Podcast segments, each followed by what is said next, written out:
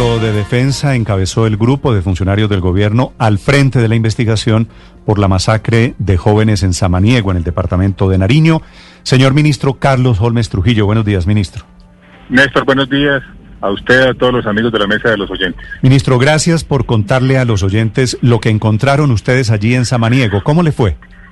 A ver, en primer lugar, es una tragedia que hiere el sentimiento de los nariñenses y el sentimiento de los colombianos.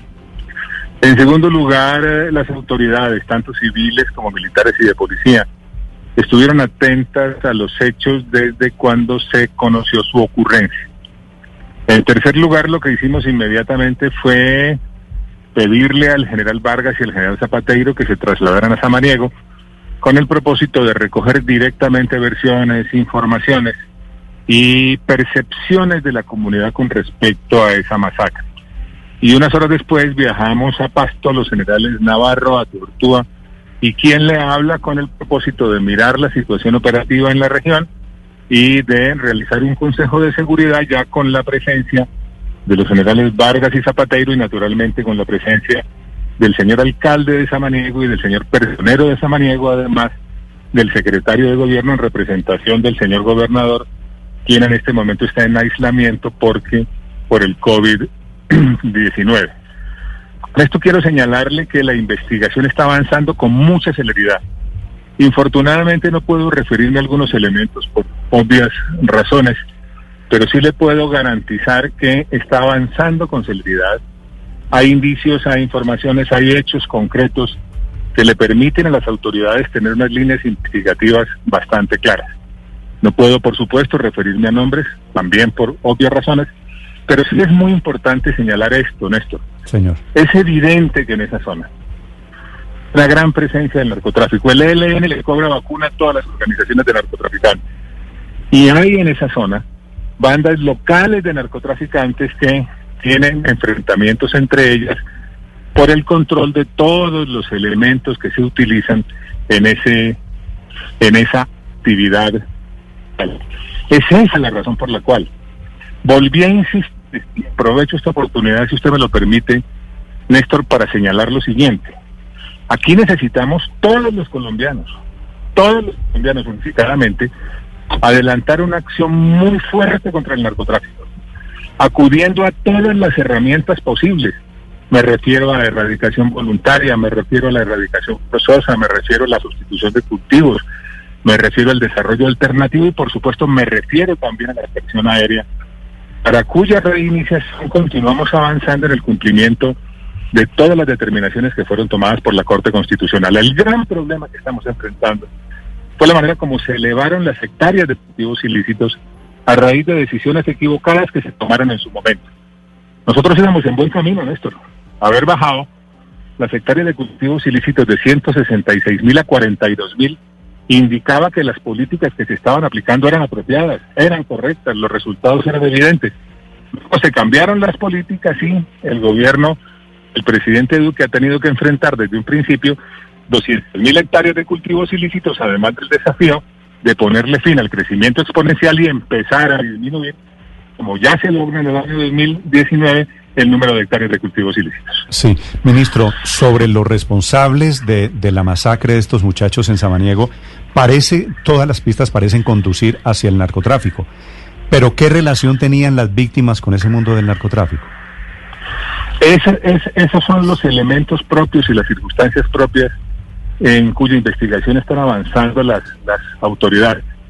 Pero le repito que sin incurrir en errores que tengan que ver con el desarrollo de la investigación, sí es un hecho evidente, sí es un hecho evidente la presencia del narcotráfico en esa zona, la presencia del ELN cobrando vacunas y la presencia de dos mandos locales de narcotraficantes que son los Atún y los Lima.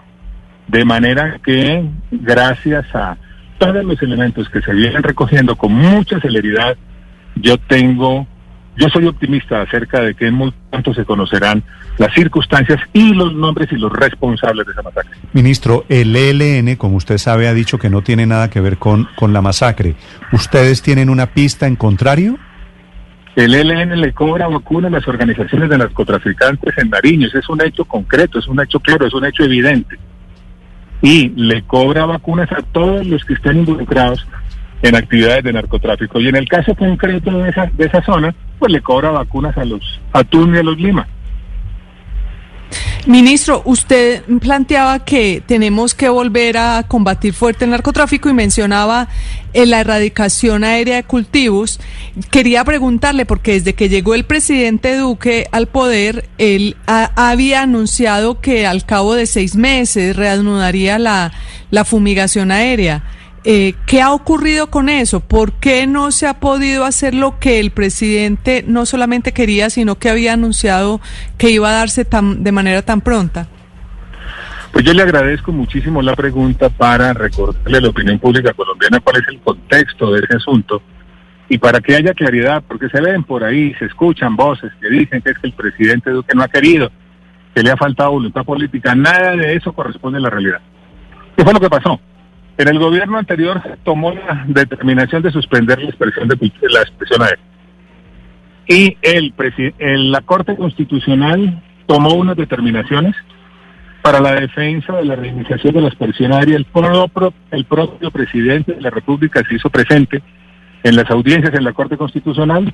Este altísimo tribunal señaló cuáles son las condiciones que tienen que cumplirse y eso es lo que se ha venido haciendo avanzando con las dificultades y las complejidades que esto tiene en el propósito de cumplir con todas las condiciones que fueron establecidas por la Corte Constitucional.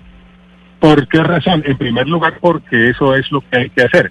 Y en segundo lugar, porque naturalmente el presidente tiene el propósito de que cuando se reinicie el programa, este sea un programa sólido, un programa que tenga una perspectiva de corto, mediano y largo plazo. Lo que sí señalarle es que los hechos indican que esa aspersión es absolutamente indispensable, absolutamente indispensable por su eficacia, por la productividad de la tarea y por la urgencia que tenemos de continuar disminuyendo el número de hectáreas de cultivos ilícitos.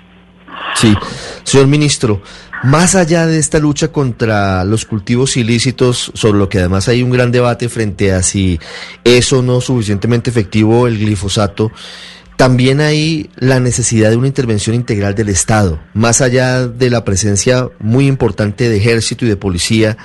Lo que piden las comunidades es la posibilidad de tener vías, de tener eh, trabajo, de tener educación, de contar con puestos de salud. En eso, ¿cómo superar los rezagos que existen tan grandes y que son históricos, ministro?